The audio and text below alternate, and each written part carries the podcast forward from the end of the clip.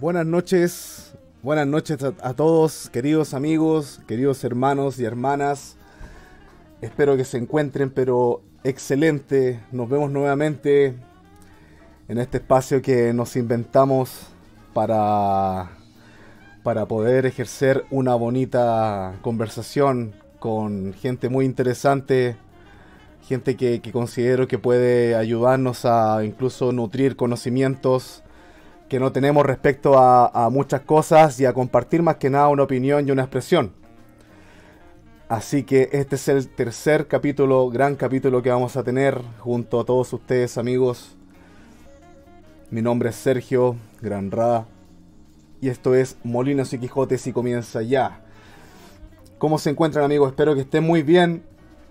Yo aquí estoy bien, tenemos una temperatura alta hoy día en nuestro país. Se viene ya el calor tremendo de primavera, verano. Y el tema que nos convoca hoy día, amigos, es ¿qué será de Fausto? Me imagino que ya conocen quizás a lo que hago referencia. Vamos a ir explicándolo a medida que pasa el tiempo. Eh, vamos a tener a un, a un, increíble invitado que ya lo presentaré como corresponde. Pero este tema se trata más que nada con respecto a lo que se puede llamar sobrevivir o vivir del arte. En Chile, en España y en el mundo en general, ¿qué opinamos? ¿Cómo vemos esto que significa vivir del arte? La música que tenemos detrás, que no se me olvide mencionarlo, es de la Confusión Banda, un jazz hermoso que nos acompaña también todos los miércoles, para que lo puedan saber amigos. Como les comentaba, este capítulo se va a llamar ¿Qué será de Fausto? y es referente a lo que significa o cómo vemos nosotros qué, es lo que significa vivir del arte. Bueno, como, como dijimos en un capítulo anterior, en el primer capítulo que también estuvo increíble junto al tipo Borderline, hablamos sobre educación. Antes de entrar en materia de artes, yo pienso que que hay un tema con la inteligencia emocional que activa lo que significa esta glándula artística que todos los seres humanos creo que tenemos. Eh, como ustedes supieron, como hablamos en el primer capítulo también, me agarro de eso porque tiene que ver con respecto al arte. El arte, al menos en este país, se convirtió en algo totalmente optativo junto a historia, música, eh, educación física, que también hubo un capítulo que hablamos de eso eh, y más que nada es contarles que ya se, hizo optativo en tercero y cuarto medio, que no hay una obligación de pasar arte en los colegios. No hay educación emotiva, como lo conversamos también en el colegio, referente a lo que significa el éxito, el fracaso, la desazón, la traición, sobrevivir a ese tipo de emociones. Tenemos como definición, amigos, inteligencia emocional, que es la capacidad de identificar, comprender y manejar las emociones que tiene uno mismo, de tal modo de, tener un ritmo de vida equilibrado que facilite la relación con los demás y el enfoque en las metas y objetivos sin riesgo de abandonarlos por crisis momentáneas. Es una definición que es conceptual y que es literal respecto a lo que significa la inteligencia emocional.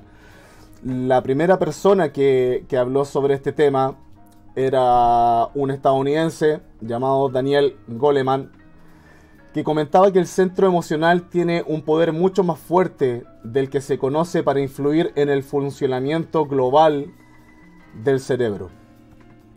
Son muchas cosas que se han dicho sobre inteligencia emocional. ¿Y por qué hablo sobre esto? Porque siento que para mí es, al menos en, mi vida, es un gatillo a abrirme a las posibilidades del arte.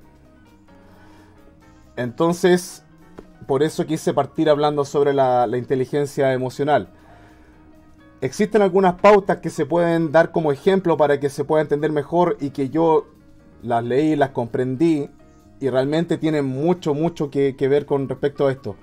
Habla de que sobre las experiencias personales pueden generalizarse para los demás, pero solo hasta cierto punto. Esto habla de que las cosas se tienen que ver individualmente. O sea, cada individuo está pasando por algo y entenderlo es parte de tener una cierta inteligencia emocional.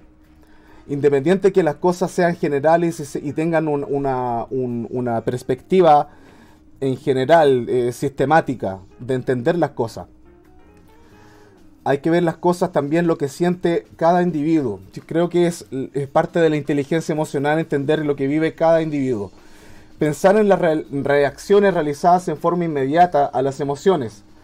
Tratar de interpretarlas y aprender de ellas creo que también es un punto bastante fuerte que incluso uno lo analiza en su propia vida y a veces uno no las eh, ejerce, este tipo de cosas, porque nadie nos enseñó sobre inteligencia emocional o sobre inteligencia emotiva.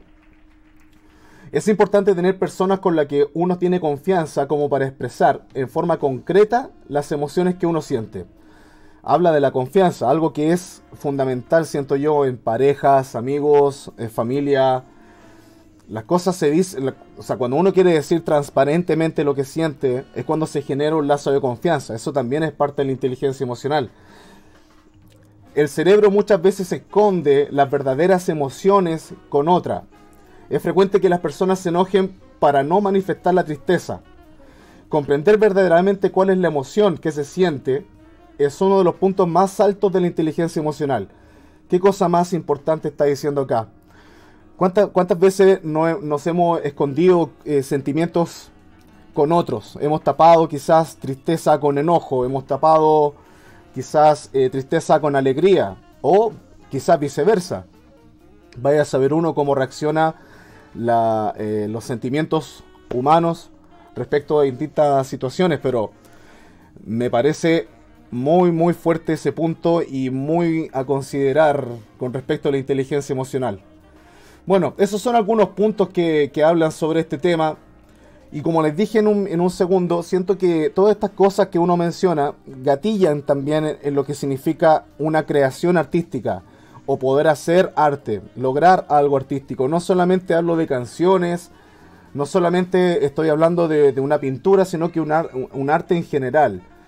Claro, en este caso quizás eh, en, lo que ha sido mi vida, la vida de otros músicos, claro, ha sido la música, pero si eres pintor, si eres bailarín, emites cualquier tipo de arte. Siento que la, inteligencia emocional es parte fundamental sobre este, sobre este tema.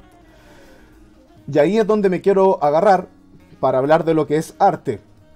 Para mí, gatillado en cierto sentido por la inteligencia emocional. Tenemos como definición literal de arte Arte que es sinónimo de capacidad, habilidad, talento y experiencia. Ojo, capacidad, habilidad, talento y experiencia.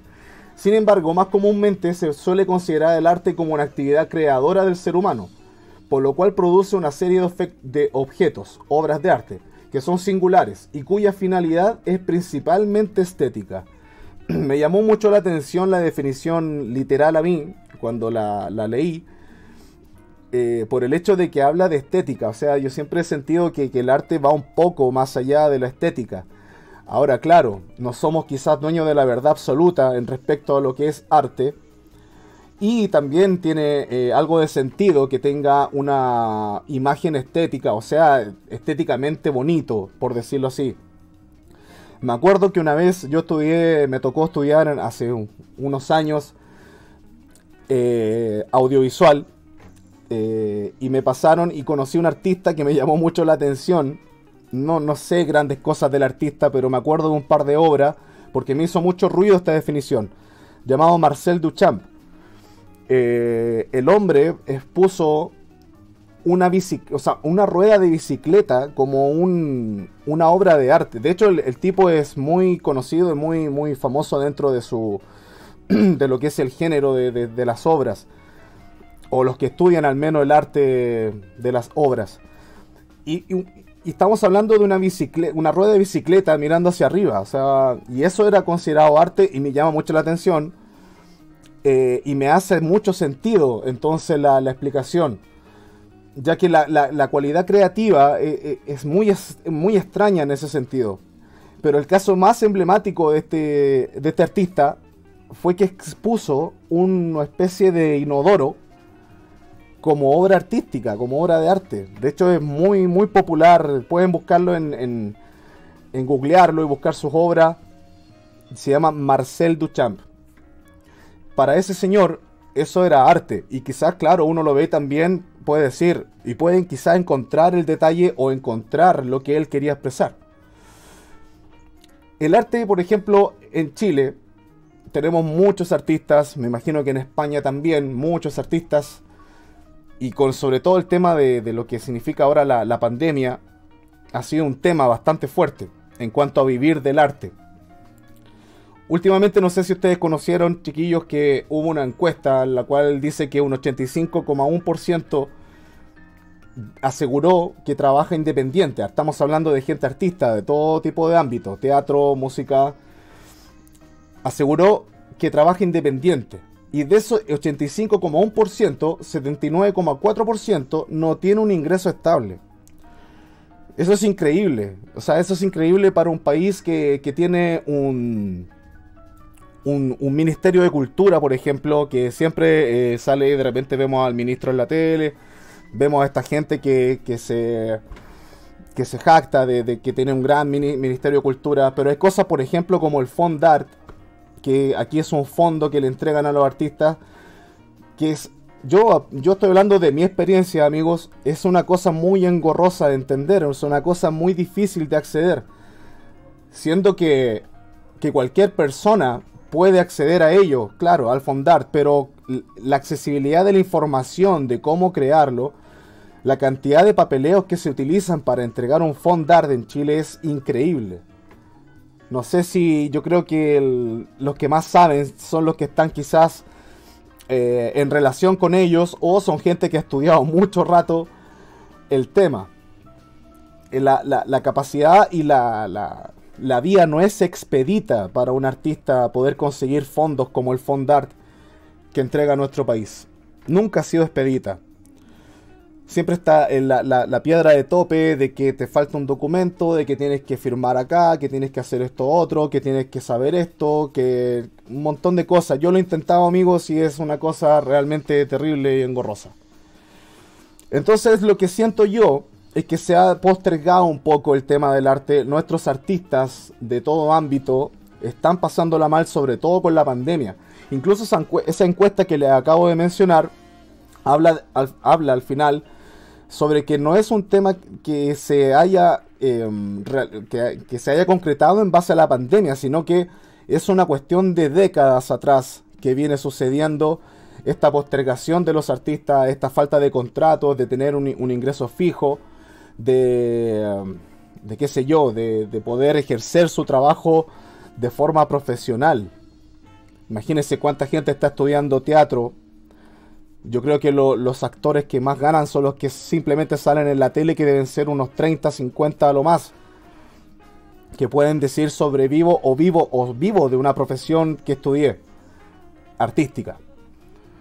Entonces, mirando lo que hace el gobierno con las escuelas de, de, coartar, de cortar el ramo de artes plásticas, de música, los ramos artísticas y hacerlos opcionales, me parece que lo que único, que están haciendo es destruir nuestra inteligencia emocional. Por ejemplo, el Ministerio de la Cultura, para apoyar a los artistas en contingencia, ha hecho muy, muy poco. No, no, ha, habido un gran apoyo al artista en este tema de la, de la contingencia. Entonces, amigos, después de esto que les acabo de mencionar, que les quería contar para que ustedes se enteraran, como conclusión al intro que hice, estudien, traten de, meterse en lo que es un fondar, de saber lo que es, de saber muy, muy, de conocer los mecanismos en, los cuales se pueden ver ayudados con este tipo de, entregas que hacen los gobiernos, ya que es una información muy, muy engorrosa y muy, muy, muy difícil de acceder. Dicho esto, amigos, les voy a presentar a otro amigo que tuve la oportunidad de conocer, eh, creo que hace 3, 4 años que vino a Chile. Él es un gran artista, eh, es un gran escritor. Tuve la oportunidad, tenía un gran intro preparado, pero creo que voy a, voy a mostrar este regalo que me dio. El cual habla mucho del... Cuando yo recibí esto, y sé que él me está escuchando, sentí la humildad de lo que era este artista en cuanto ya, yo ya conocía su música. Creo que su actitud y su manera de poder invitarme a su show y darse a conocer conmigo, habló mucho de, lo, de, la, humildad que tiene este, esta persona, este ser. Sentí que rimó su forma de ser con su música, ya que yo puedo decir que conozco mucho su trabajo, te podría hasta rimar unas letras de, este gran artista, y me dio este libro. ¿Se ve? Que todavía lo tengo intacto ahí como un tesoro. Hasta, hasta mi señora me dice, ya, pero suéltalo. Préstamelo un rato. El arte de desamar, Quarcisus, Rafael Lechowski. Amigo, ¿cómo estás? ¿Cómo estás, compañero? Gracias por, por, invitarme, por hacerme un huequecito aquí contigo. Eh, estoy orgulloso de, de, este tiempo que has invertido en, en, hacer esto, en estos tiempos tan recogidos, quizá tan necesarios. Eh, y bien, no podía faltarte aquí. Hermano, bueno. dormido, es verdad, porque son, son, las 2 de la madrugada. Pero bien. quiero decirle a los amigos que Rafael se dio el tiempo y nosotros tenemos el lujo de tenerlo con nosotros a la hora. Bueno, aquí en Chile son las 9 de la noche, allá estamos, son las 2 de la mañana, ¿no, Rafael? Sí, sí, señor. Las 2 de la mañana. Muy agradecido de verdad por, por tu tiempo, Rafael. Mira, tenía un gran intro preparado con todos tus trabajos, hacer una especie de biografía, pero no sé, de repente, cinco minutos antes traje el libro y aquí está. ¿Te acordáis de este? sí, Sí, en el Teatro Cariola, ¿no? Sí, muy bien, mira, te acuerdas hasta del teatro, eso habla muy bien, Rafael. Mira, Rafael, ¿qué te parece lo que hablé? No sé si me habrás escuchado, si tienes alguna opinión referente cómo se vive en España esto de quizás de la, de la ayuda al artista eh, o, a la gente que realiza arte, o cómo se ve afectado también, otra pregunta referente a la educación en el arte. Eh, ¿Hay ramos de arte todavía ya en, la educación? Bueno, eh, hay países de Europa que sí que tienen una, un custodio un poco del artista. Un artista callejero que toca, por ejemplo, en los en los metros, en, los, en, el suburbano, eh, puede llegar a tener una, una cotización, incluso un paro después, si no tiene trabajo. Hay países de Europa en los que, en que esas utopías suceden o, o esas realidades suceden, pero en España, España, no es el caso. España está más cerca de, de la situación que tú comentabas en, en Chile. Casi te diría que las subvenciones, las ayudas las reciben todo el rato los mismos es como política. Realmente eh, eh, una subvención está sujeta a una burocracia política. Entonces, eh, casi siempre se los llevan los mismos. Personas que están cerca o son están dentro del círculo son preferidos por los por la gente de por, el funcionariado o, sea también existe un, término como fondart que se llama acá en el cual los artistas que quieran ejercer su proyecto o llevarlo a cabo eh, tienen estas herramientas, pero aquí por lo menos, de verdad, es muy poca la información que se entrega y es muy engorroso el, poder acceder y es difícil, no es cosa también de que tú sepas todos los mecanismos y te, ganes este tipo de ayudas. ¿Allá también funciona algo parecido, Rafael? Yo creo que con fondar te refieres a subvención, ¿no? Te refieres a esas ayudas estatales o a esa, ese fondo o esa bolsa que tiene el Estado para poder fomentar cultura, ¿no? Y apoyar artistas y propuestas artísticas, ¿no? Yo en mi vida habré formulado unos cuatro o cinco fondars y nunca me han dado ninguno jamás. Y cumplía todos los requisitos siempre. Eh, pasa como con los premios también, ¿eh? Los premios son fondars también, pero los fondars del ego. Eh, los premios los ganan todo el rato los mismos, casi siempre los mismos. En, todos los distintos niveles, ¿eh? ¿eh? incluso está ocurriendo ya con el Nobel también. El Nobel está dejando de ser un está dejando de ser un premio objetivo. ¿Ah, Quizá no tanto en la... Sí, yo creo que sí. Yo creo que sí. Oye, eh, Rafael, cuéntame, y hablando sobre esto mismo y yéndonos como para el lado más, más emotivo del asunto, podría preguntarte qué es el arte para ti. Porque no sé si escuchaste, hay una definición de arte que encontré que habla mucho sobre la estética, que quizás es lo que más se está viendo hoy en día, que es la estética 100%. Obviamente tiene otras definiciones y otras aristas. Pero, pero el arte, para un artista, para ti, ¿qué significa el arte? Si me podrías resumir en un par de palabras por ahí. Para mí el arte es un, es un acto de religiosidad, prácticamente. Para mí el arte, en el momento en el que lo estoy creando, estoy muy lejos de todo, estoy lejos de... Por eso sé discernir de industria del arte y de arte. Creo que son cosas completamente distintas, que de eso ya hablaremos más adelante.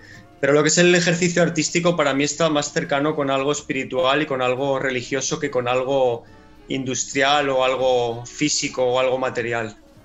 Hmm. Perfecto. Algo sagrado. Para mí el arte es, algo sagrado, es algo ritual. Ya, entonces, eh, para entenderlo quizá un poco mejor, Rafael, ¿cómo encuentras tú la inspiración para crear? Porque para mí es netamente arte lo que hace Rafael desde hace años, que nos vienes entregando un material increíble en cada frase, en cada rima, en cada nota musical. ¿Cómo encuentras esa, esa inspiración de, para llegar a ese ritual, a eso sagrado? ¿Tienes algún método, Rafael, para llegar al arte, a, decir, voy a crear algo increíblemente artístico? ¿O te lo planteas como, mañana tengo que hacer algo? Lo haré. No, ya, ya sabes que no. Mm. Eh, bueno, para mí la materia prima es la vida lo hablaba el otro día con un amigo, para mí estar tomando un café con un amigo hablando es estar trabajando. Para mí trabajar es absorber, absorber vivencias. Eh, surge y ya está. Lo que es el acto religioso es cuando cierras la habitación, enciendes la lámpara o la vela o lo que te apetezca, o, simplemente te levantas una mañana soleada y escribes. El, acto religioso es el trabajo, es vivir dentro del arte, quiero decir, ¿eh? absorber las vivencias, el, eh, las experiencias.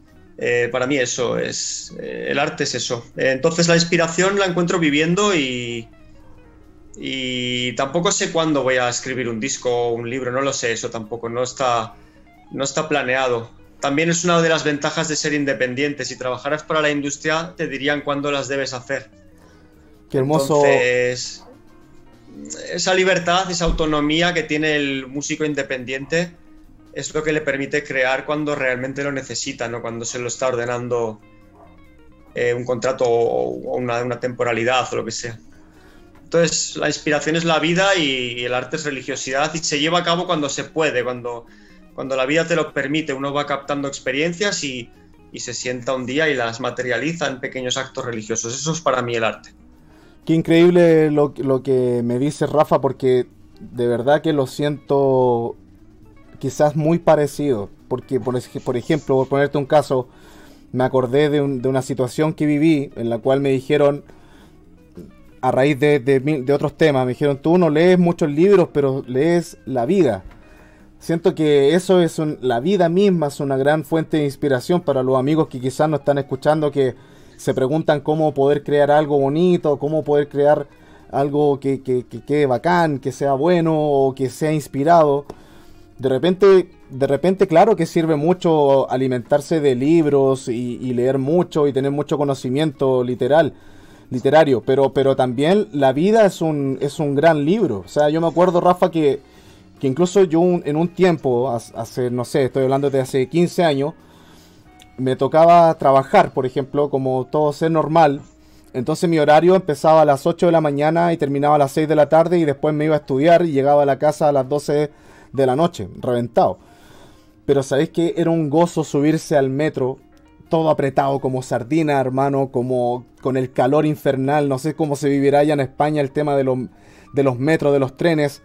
Pero acá es, es, es una sardina que te sientes pero era el momento en que yo escribía, era el momento en que mi mente se ponía a crear letras, quizás no referente a lo que vivía, pero sí inspirado en lo que estaba viviendo, que era ir como sardina. Y de ahí nacían quizás mi molestia lírica y todo eso. Y lo, y lo lograba hacer dentro del metro y pescaba el teléfono y lo escribía en el teléfono para que no se me fuera y llegaba a la casa y lo pasaba al papel. Pero tiene que ver mucho, me hizo recordar todos esos momentos lo que me mencionabas con respecto a inspirarse en lo que es la vida y encontrar ese ritual sagrado. Ese momento creo que no hay mejor palabra que lo defina. Un ritual sagrado en un, en un instante determinado. ¿No? Eso es para mí el arte. Y luego está la industria del arte, como dice mi amigo Adrián, y siempre lo repito, me repito más que el ajo en este aspecto, pero eh, mi amigo Adrián Onco dijo una frase prodigiosa que decía, se parece más, la industria del arte se parece más a la industria del tractor que a la industria del arte, que al arte en sí, quiero decir. La industria del arte se parece más a la industria del tractor que al arte en sí, es decir, los funcionamientos de la industria del arte se parecen más a la industria de, cualquier otra cosa que, que al ejercicio sagrado de artesanía, ¿no? que sería el arte. Entonces, la, industria tiene unos mecanismos y unos funcionamientos y, hay que adaptarse a ellos para trabajar. Y el arte no entiende eso, el arte es, libre, es. Hmm. es eh, no, conoce fechas, ni calendarios, ni. Es otra cosa distinta. Referente a eso mismo, Rafa, em, eh, he visto, he escuchado tus últimos trabajos sacaste un video muy bonito donde sales en paisajes naturales y es como bien, bien bonito en ese sentido. mi pregunta va referente a eso. ¿Te conectaste, te sientes más conectado a la naturaleza buscando inspiración en, eso que, es tan bello que tenemos gratis afuera? Te, hace, no sé, hace cinco años, qué sé yo. Pero hubo un cambio a buscar cierto, cierta naturaleza en ese sentido para ayudarte a trabajar. Sí, la naturaleza ha sido fuente de inspiración también maravillosa. Eh, siempre que puedo recurro a ella. Es, eh, el aislamiento, las pequeñas escapadas me, siempre me, vienen bien. Pero el último trabajo, el canto Amor a la Vida, ha sido un trabajo prácticamente de hogar. Un trabajo completamente de las cosas cotidianas y de las cosas sencillas y de las cosas que tenía a mano. De lo que estaba viviendo eh, de manera cotidiana. Ni siquiera era ya la naturaleza que también está presente, por supuesto, está presente, pero ya de una manera universal todo. Pero sido un trabajo de hogar, ¿eh? un trabajo de, pijama, de pasear por mi casa. También tuve claro que, que la casa de un artista tiene que ser una especie de museo, de templo. Tiene que haber cuadros, tiene que haber libros, tiene que haber películas, tiene que haber eh, uno, tiene que poder sentirse en casa sin necesidad de salir a ningún sitio más también. ¿eh? Tiene que ser una, un pequeño templo. Y, mi humilde hogar lo que sea eso también. Entonces yo estoy ahí recogido y de ahí me aíslo, me abstraigo de alguna manera de, del mundo también cuando lo necesito. Qué bonito, qué buen tips, eh, Rafa, nos das también.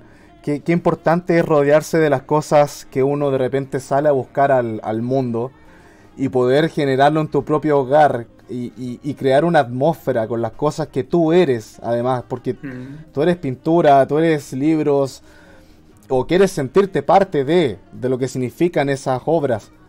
Y no quiero olvidarme, no quiero olvidarme de a qué me dedico. Quiero que esos cuadros, esos libros, esas películas me recuerden cada mañana y cada tarde cuál es el, mi, oficio y que me inspiren esos, esos viejos señores, esas viejas señoras, eh, la energía para poder seguir trabajando este duro camino de ser libre dentro del arte. Mm. De que lo importante es la creación, no es la ni siquiera la representación, sino la creación. Lo sagrado está en la creación. Se, entiende perfectamente, amigo. De verdad, lo siento muy, muy parecido a ti. Quizás, claro, hay, cosas que, hay tips que nos das que, que nos, nos iluminan, en este caso, nos abren la mente y, y qué importante, claro, es rodearse de cosas que te hagan sentir libre, como tú dices, Rafa. Muy, muy valorable. Rafa, tengo una consulta ya para ir en más profundidad con respecto a la temática, que era ¿qué será de Fausto? Que ni siquiera te pregunté, lo llegué lo puse, pero creo que te pareció muy bien. Se entiende, Rafa, que en la canción de Fausto, él no quería y jamás quiso ir donde el Señor del Dinero mi pregunta, incluso esta pregunta que te voy a hacer, Rafa, me la hice cuando escuché el tema por primera vez. Que para los amigos que tienen que saber que es parte de la última producción, Un canto de amor a la, vida, de Rafael Lechowski, pueden encontrar la canción de Fausto y El Mundo Sin Alma en todas las plataformas digitales, para contextualizar un poco. En esta canción, como te decía, se entiende que Fausto jamás quiso ir donde el Señor del Dinero, pero terminó yendo. Mi pregunta relacionada a eso, ¿cómo vivir con el deseo y la obligación, Rafa? ¿Es posible encontrar un punto de equilibrio entre los dos mundos o necesariamente tienes que ser parte de uno o de otro? Fausto, ¿dónde se quedó? Fausto está deseando volver al origen, está deseando ser amado de manera natural y está deseando amar también con su arte. Pero Fausto ya no siempre se puede regresar porque el público ya no está, el público es muy infiel, es muy mudable y tampoco se puede volver a la esencia cuando ya esa esencia no eres.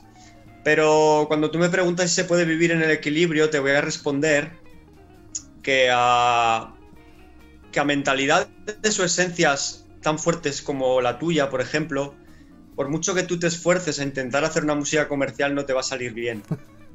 Qué real, hermano. Eh, es decir, no es que cómo, no, es, la pregunta no es cómo mantenerse lejos de eso, sino es que no lo vas a lograr, no, te va a salir, ¿ah? por mucho que lo intentes, no, no, va a resultar. La ecuación, porque toda tu esencia es artesanal.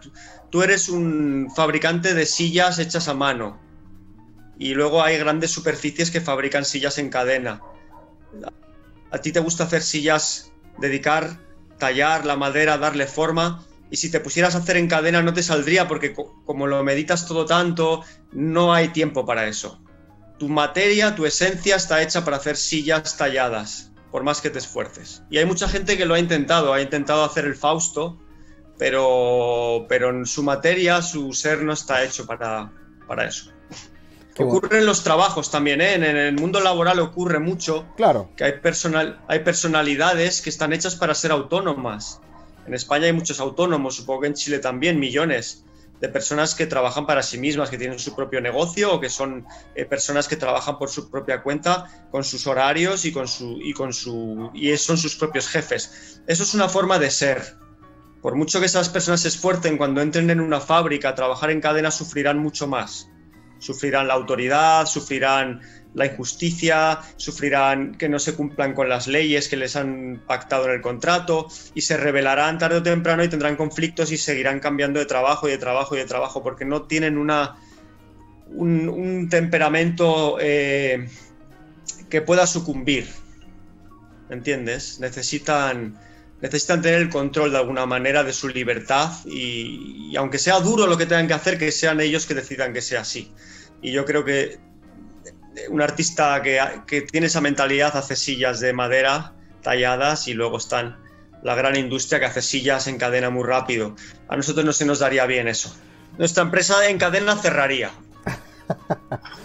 Pero Rafa, referente a esa misma gran respuesta que tuviste, ¿cómo, cómo, cómo encontrar quizá el, punto de equilibrio o simplemente cuál es la recomendación? No solo a mí, porque estoy siendo tan auditor como los amigos que están viendo para todo el mundo que se haga la misma pregunta. De hecho, hay preguntas acá donde preguntan cómo es cómo Fausto se puede salvar del señor del dinero. ¿Cuál es el quizás el camino? Seguir siendo el, equilibrio. El equilibrio realmente es llamar las cosas por su nombre. Si hemos dicho que el arte es sagrado y que no conoce de tiempos ni de ni de pactos, eh, dejémoslo estar no lo hagamos sufrir, no queramos que pague nuestras facturas y que pague nuestros, nuestras deudas. Hagamos eso trabajando si hace falta, de manera autónoma también o como nos sintamos con nuestro temperamento, pero dejemos el arte en su oficio de religiosidad, en sus tiempos y en sus necesidades. Grandes autores han tenido oficios. Yo tengo un libro aquí que se llama El oficio de los escritores, me viene ahora mismo a la mente. Kafka trabajó en una, en una, en una oficina toda su vida, Fernando Pessoa también y fueron grandes escritores y fecundos escritores, pero supieron disociar eh, la religiosidad de, la necesidad, ¿no? Yo creo que el equilibrio es ese. Si hace falta, si tú has comprendido la religiosidad del arte, no te molestará tener que irte a trabajar. Entiendo, Rafa. Es, duro, es duro, lo sé, es duro, a todos nos ha tocado, pero, pero, pero es que es, es, es intocable, sufrirás si no, si pretendes que el arte pague todas tus facturas, vas a sufrir mucho. Me, hiciste acordar una película porque también quizás no he visto la, gran cantidad de películas, pero no sé si conoces una que se llama El Guerrero Pacífico, donde la... Hay, un, hay un libro así, conozco un libro así. Bueno, yo tuve la oportunidad de que llegué a la película, no me acuerdo cómo, pero la vi y realmente quiso un, un clic en mi vida, porque la moraleja de la película, como para darle una definición rápida, era solo ve, tú solo ves, no, te, no sabes si te vas a encontrar. De hecho, hay una escena muy increíble al final que te, explica toda la película. donde te dicen, solo ve hacia el camino que tú quieras ir. No necesariamente te vas a encontrar con el éxito, te puedes encontrar con el fracaso, pero disfruta la ida, disfruta el viaje. Y, de verdad, Rafa, de corazón te digo, lo he vivido así hasta el día de hoy. Siento que, incluso este, esto que estamos haciendo, este espacio, te conversaba delante cuando lo hablamos, no, no, sé si esto va, qué sé yo, tener quizá éxito para la gente o, no, pero es un tema de ir, de ir a buscar lo que tú quieres. no necesariamente lo vas a encontrar, pero, pero ¿cómo vas a disfrutar el ir y el hacerlo? De hecho, esto lo estoy disfrutando, es un gozo para mi hermano. Mm, ¿Me entiendes? Entonces, para mí también. Busca la película de repente, también si leíste el libro, claro, vas a entender que, lo que te estoy diciendo. Rafa, con respecto a lo que me conversabas de, eh, recién, ¿qué opinas de la industria musical? Y, esta pregunta tiene más para, para entender. ¿Crees que hay un manejo, Rafa? Sabemos que en la canción Fausto y el mundo sin alma es un personaje, hay un personaje que representa el poder del dinero, la ambición, el entretener al mundo, lo fácil de digerir, etcétera, etcétera. Pero ¿creéis que exista realmente una entidad física que regule el contenido de la industria musical hoy por hoy? Física. Sí, me refiero a, a entidades que, puedan manejar y decidir lo que la Illuminatis o cosas así como, como puedas llamarlo. ¿Crees que no, yo creo que no, yo creo que no. Que yo, yo creo que la industria realmente vende eh, lo que nosotros queremos. Es decir, si para la industria fuera.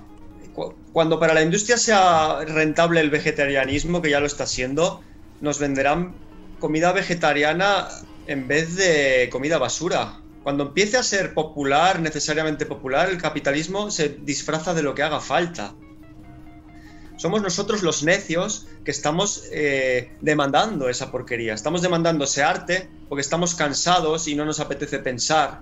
Eh, vamos a consumir esa, basura porque no nos apetece cocinar o porque somos adictos al azúcar y no nos lo planteamos. Eh, yo creo que al final el capitalismo nos da lo que queremos. Es cierto que nos puede llegar a proponer cosas, ¿vale? Tantear estudiarnos a las sociedades, pero al final la carta de la baraja la elegimos nosotros. Y lo que demandamos es lo que el capitalismo nos sirve en bandeja. Depende de nosotros. Si a nosotros el capitalismo... La poesía ha estado de moda hace 10 años. En esta última década ha estado de moda. Yo la llamaría pseudopoesía, no poesía.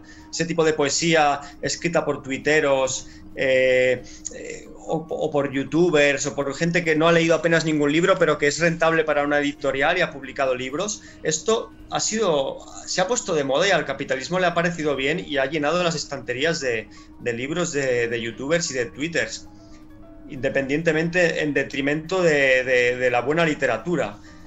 Si nosotros le decimos al capitalismo que, que lo oculto está bien, que, que, la cultura es interesante y que nosotros vamos a consumirla, el capitalismo pondrá a nuestro servicio eh, una cultura con detalles y con un montón de surtidos de ofertas. Depende de nosotros.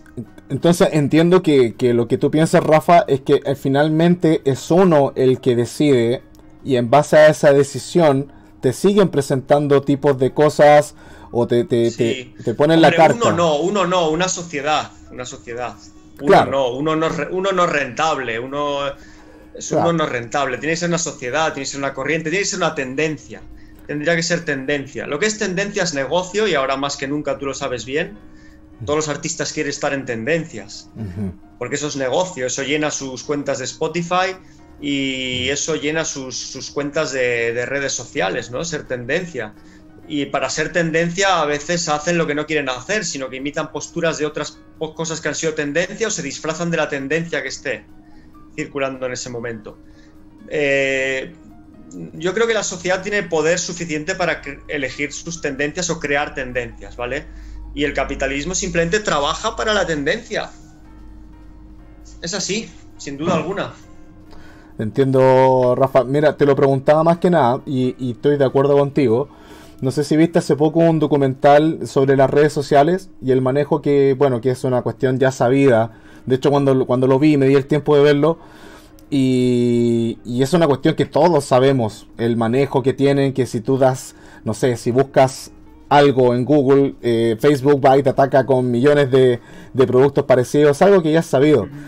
Pero me llama mucho la atención el cómo se están usando las herramientas tecnológicas hoy día para poder hacer lo que tú dices, de entregar el buffet de cosas que quizás uno mismo busca.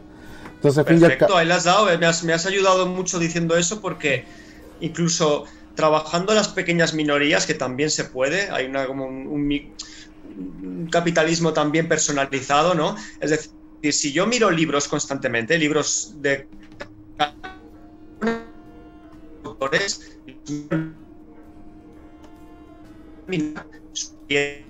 probándome o tentándome con libros de calidad. Hmm. ¿Estás de acuerdo en eso? Sí, sí.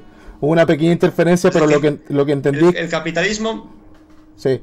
Sí, dime, cuéntame. Sí, te, decía que, me, habías propuesto la, idea de que, de que al final, con toda esta microinformación, esta big data que hay, ¿no? Internet, que al final eh, por ejemplo, entramos en Amazon y si yo en Amazon miro constantemente libros de calidad, incluso de buenos escritores, Amazon va a terminar sugiriéndome, tentándome con libros de, esa calidad. Es decir, el capitalismo se pone en ese momento, se pone a, mi servicio. Es decir, hay un, incluso un capitalismo personalizado, ¿no? Quiero decir, que, que, hay un claro ejemplo ahí de que el capitalismo nos sirve lo que realmente queremos o lo que escucha que nos interesa, ¿no? Y está en nuestras manos un poco generar esa tendencia.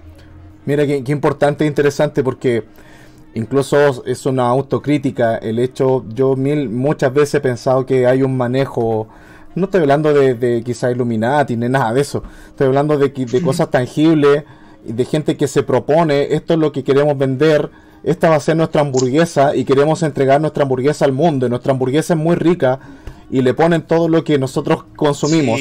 Pero finalmente. Esa es una de las cartas de la baraja, una de las cartas. Finalmente uno termina comiéndose esa hamburguesa por decisión propia. ¿Cierto? Sí, pero entra, entra al supermercado y cuando, o, a la, cadena y cuando le hacen una encuesta eh, pone echaría de menos que tuvierais una hamburguesa vegetariana. Y, ese, y te van a generar esa carta también en la baraja para que tú la elijas si quieres. Si ellos van a vender más, eso es, perfecto para ellos. No hay ningún problema que sea vegetariana, roja, azul o verde, si la cuestión es vender. Mm. Tú puedes proponer barajas, hay cartas a la baraja, puedes introducirlas. Sí, totalmente, Rafa, lo comparto mucho tu pensamiento, lo, vi, lo pienso día a día. Cuando llegaste aquí a Chile lo conversamos también un rato, me acuerdo muy bien cuando compartimos. Rafa, ya entrando a un, poco más de, materia música tuya, te tengo una, pregunta. Eh, que ya nos saltamos a otro tema, entendemos qué piensas sobre la industria musical, hablamos sobre los lo fondar, lo, que los gobiernos hacen con los artistas hoy en día, pero ya más tema un, poco saber sobre ti. Eh, ¿Qué inspiró Coercizos, eh, Rafael Lechowski? ¿Fue parte de tu vida lo narrado? Sí, fue parte de mi vida lo narrado. Eh, es una vida literaturizada, por eso hay un personaje que se llama de una manera. Sí está inspirado en, parte de mi vida, no, no, al pie de la letra.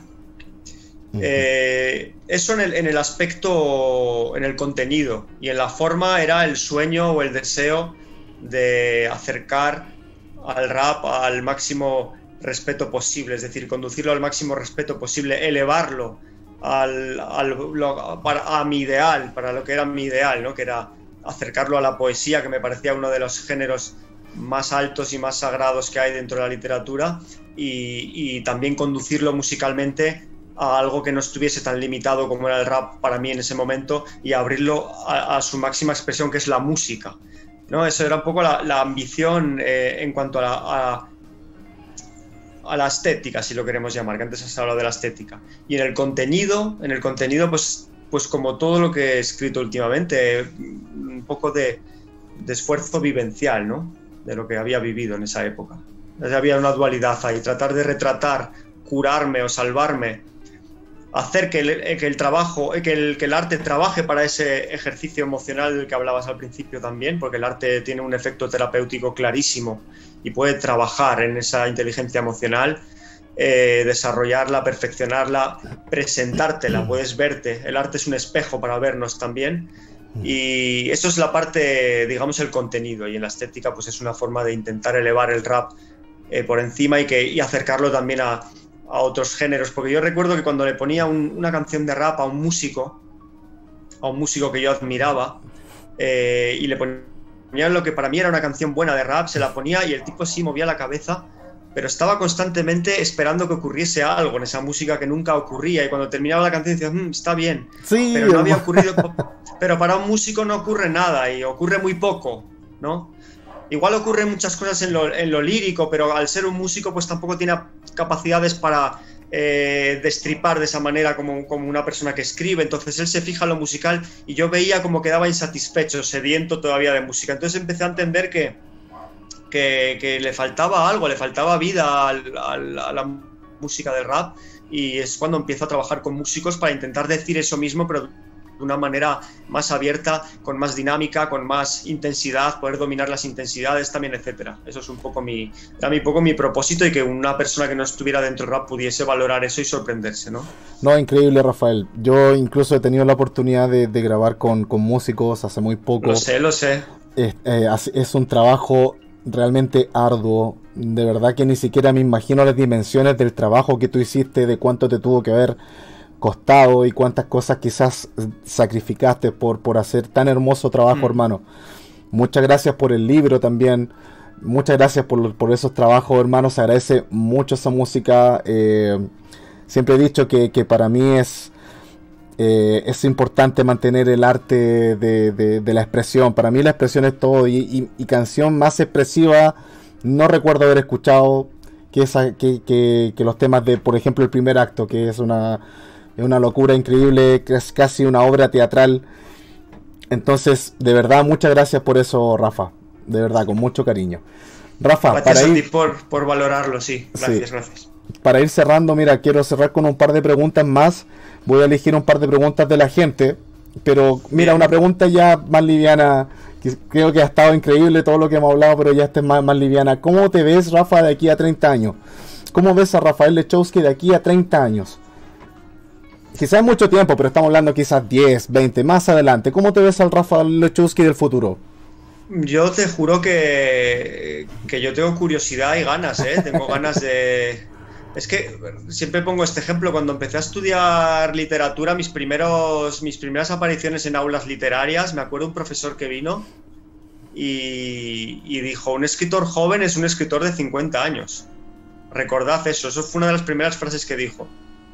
Eh, con esto quería decir que, aún nos quedaba mucho camino por recorrer y que la escritura está sujeta a la madurez. Lo que vayas a decir, tu gran madurez en la, literatura está sujeta a tu madurez vital.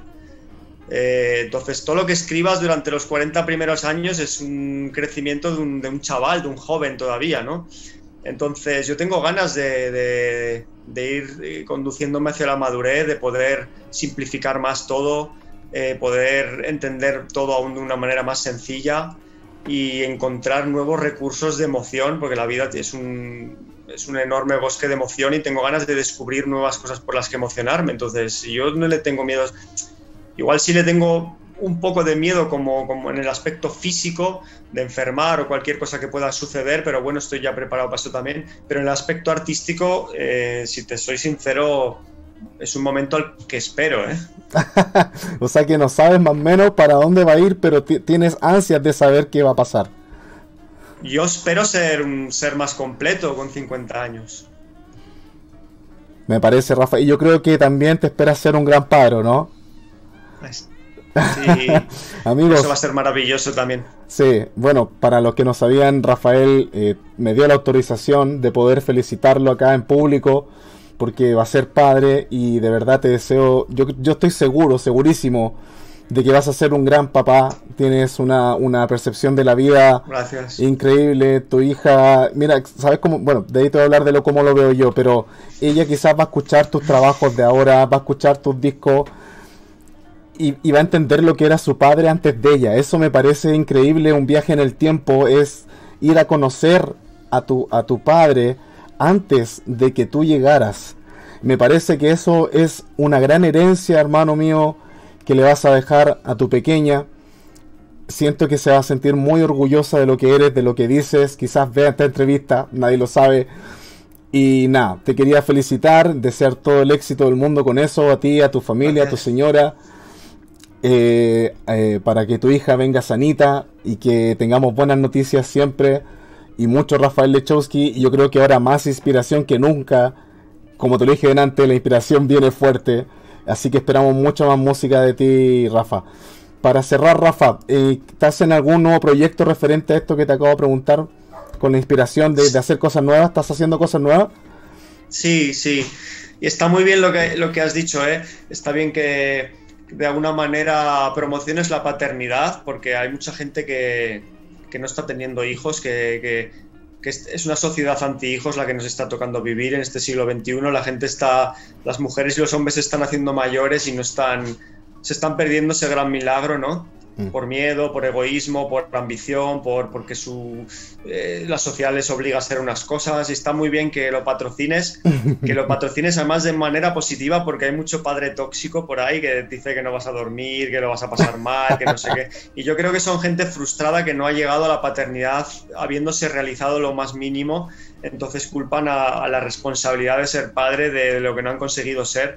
Pero yo creo que si entendemos la vida como la mayor de nuestras ambiciones, vivir, eh, cualquier momento es bueno para ser padre, yo creo que es un escalón más para contemplar la belleza de la vida desde un prisma más elevado, yo creo, ¿no? Y, a los que escribimos, pues fuente de inspiración y que tú lo digas es una maravilla y, y es importante para los jóvenes, porque tienen dudas respecto a eso.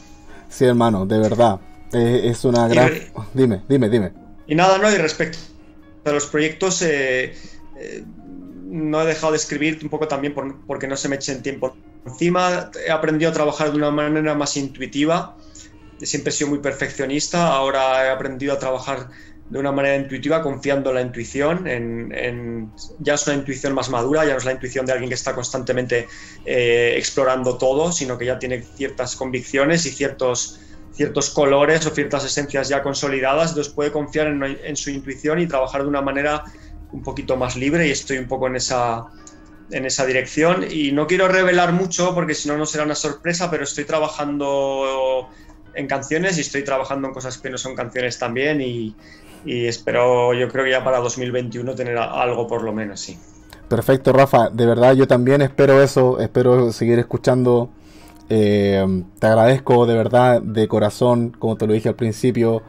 Quizás no, no, tuve la presentación más perfecta de la vida, pero quiero que sepas aquí delante de todos los, amigos que te estimo mucho. Siento que donde he escuchado tus canciones, siento que te conozco. Siento que, cuando llegaste a Chile y, me pediste acompañarte fue un, un, gesto de humildad de tu parte que recibí con mucho cariño y desde ahí que no, no hemos quizás no, tenemos contacto siempre, pero siempre nos preguntamos cómo estás, si va todo bien. Siempre te mostré mi cariño, no te olvides que la primera vez que fui a Chile en el año 2012 o 2013 me llevaron a una radio y cuando me preguntaron por gente de Chile yo no te conocía de nada, pero te mencioné porque ya supe valorar tu bondad también.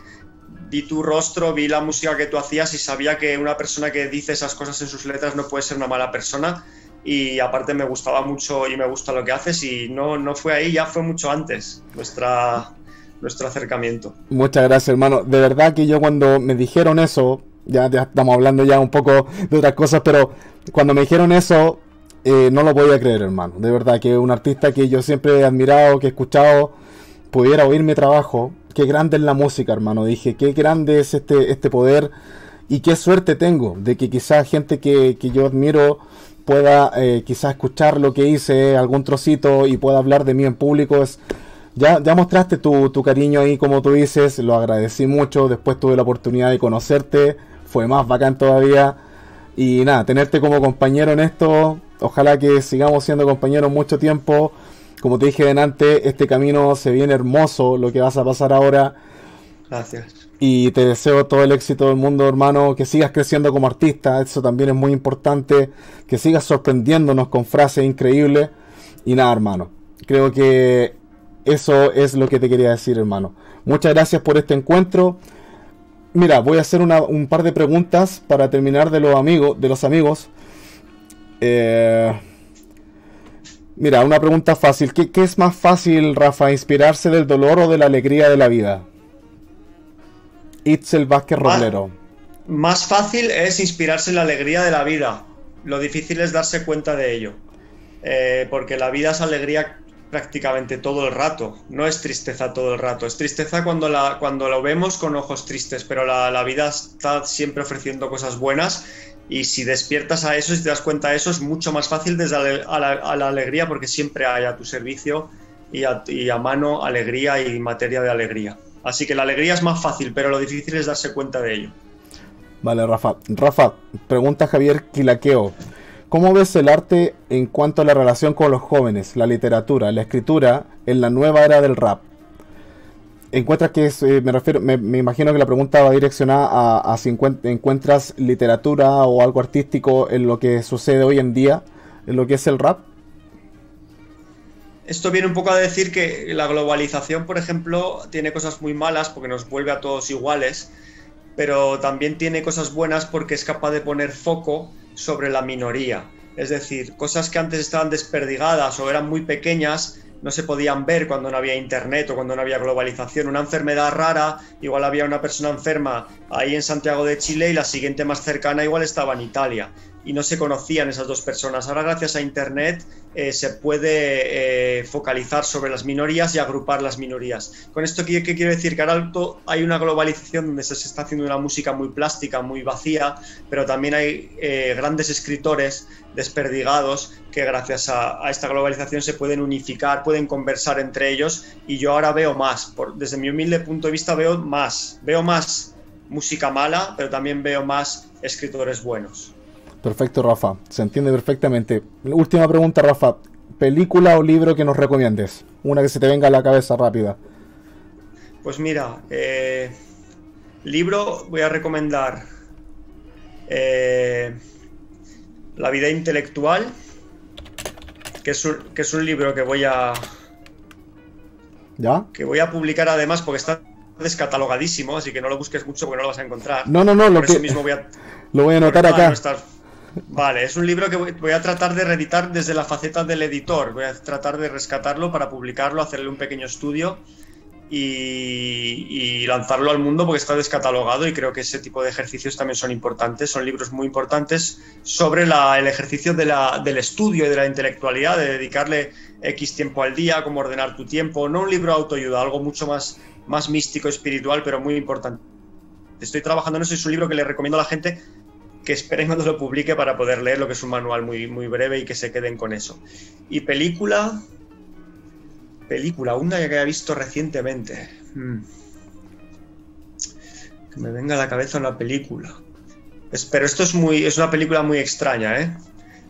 No se la. Solo le recomiendo al que tenga músculo, al que no, que no pierda su tiempo, porque si no se enfadará conmigo. ¿Cuál? Voy a decir. Eh, el caballo de Turín. ¿Ya? Del director Bela Tar. Película moderna, pero en blanco y negro, casi todo plano secuencia, un verdadero acto de generosidad para el mundo del cine. Perfecto. Pero nada que ver con la industria, ¿eh? Nada que ver con la industria. Perfecto, Rafa. Agradecemos tu, tu recomendación. Y nada, me quiero despedir de ti, Rafa. Te agradezco mucho. Espero que duermas muy bien hoy día. Y, discúlpame por tenerte hasta esta hora todavía con nosotros, te lo agradezco y algún día nos volveremos a ver, como dijimos anteriormente, en futuros capítulos me debes todavía una junta, ¿vale hermano? Te, doy las gracias a ti también una vez más por este esfuerzo, es un trabajo que pones de tu parte, de tu corazón y, y es un acto de generosidad también, así que soy consciente de ello y por eso no es para nada una molestia estar aquí contigo porque estamos como los dos empujando, remando en, una dirección importante y, es para los jóvenes y es para los no tan jóvenes. Eh, gracias, te doy las gracias de corazón. Vale, Rafa, que esté muy bien. Hablamos, hablamos por interno. Chao, amigo. Cuídate. Gracias. Amigos, tuvimos un gran programa nuevamente quiero agradecer, de verdad que para mí, bueno, al igual que el, que el programa anterior y el anterior, este es el tercero, eh, cuesta, cuesta de repente llevar, llevar el hilo con, gente que tú admiras que estás pensando en siempre en, que, que, se sienta bien, que esté cómodo con nosotros. Así que por eso mismo les agradezco a todos ustedes por, por estar aquí, por habernos acompañado esta noche y por hacer sus preguntas. Y a la gente, a Astox, Astock MX, muchas gracias hermano. A Dicter Solís, muchas gracias hermano, de verdad a toda la gente que nos acompañó, a los que nos colaboraron. Recuerden que este espacio es simplemente para entregar una opinión referente a temas. No es la verdad absoluta, al menos de mi parte. Es simplemente para entregar una opinión referente a, diferentes temas eh, relevantes, interesantes que nos puedan servir o que nos puedan ayudar a tener un mejor vivir. Incluso yo aprendo a, aprendo de este tipo de, cosas.